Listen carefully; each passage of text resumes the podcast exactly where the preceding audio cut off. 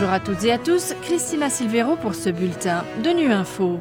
Au menu de l'actualité, le débat de haut niveau de l'Assemblée générale. À la tribune, le Sénégal met en garde contre les coups d'État et la menace du terrorisme au Sahel. La Suisse appelle à des institutions multilatérales fortes pour combattre les inégalités. Enfin, nous revenons sur la fin du sommet sur les objectifs de développement durable avec le Premier ministre canadien. Au nom de l'Assemblée générale, j'ai l'honneur de souhaiter la bienvenue à son Excellence M. Macky Sall. Premier pays africain francophone à prendre la parole au débat général de l'Assemblée générale cette année, le Sénégal.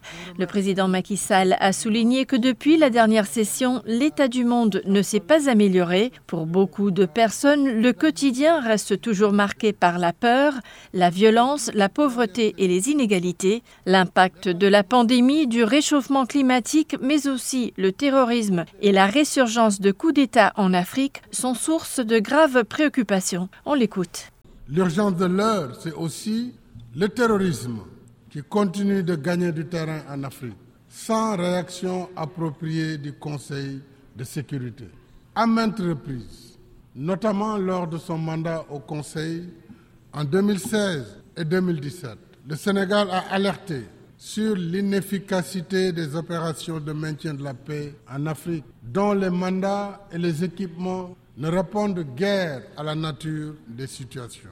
Il n'y a pas de paix à maintenir là où il s'agit plutôt de la restaurer en combattant des groupes armés qui pillent et endeuillent au quotidien les populations innocentes, occupent des territoires entiers et menacent des États dans leur existence.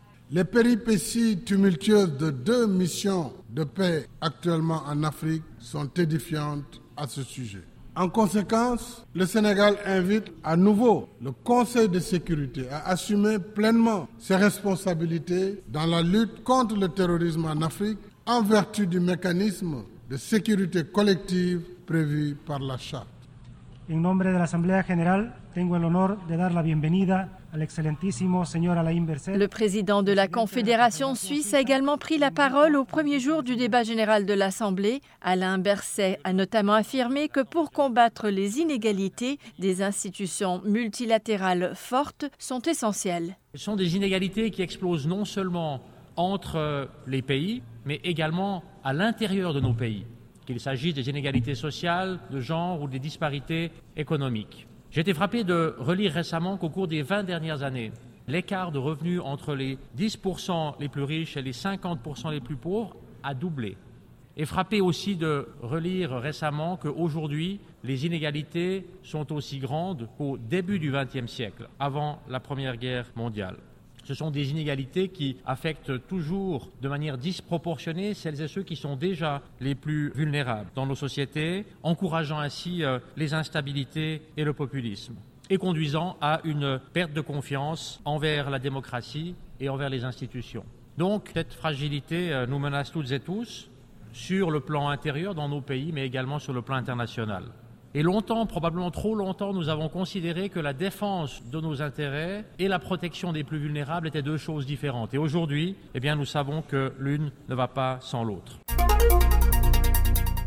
La semaine de haut niveau de l'Assemblée générale a accueilli cette année un sommet sur les objectifs de développement durable qui a clos ses travaux mardi soir. À la clôture, le secrétaire général de l'ONU a confié aux États membres une liste concrète des tâches à accomplir et les a appelés à traduire en actes leurs engagements. Invité à participer à la clôture en tant que coprésident des défenseurs des ODD, le Premier ministre canadien Justin Trudeau a incité les participants à poursuivre le travail.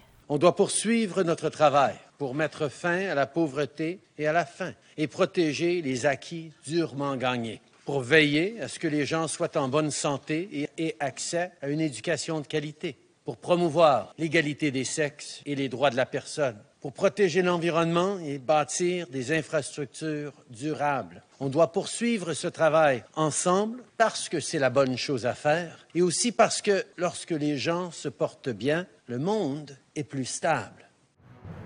Voilà, fin de ce bulletin de Nu Info. Vous pouvez nous retrouver sur Internet et sur nos comptes médias sociaux, X et Facebook. Merci de votre fidélité.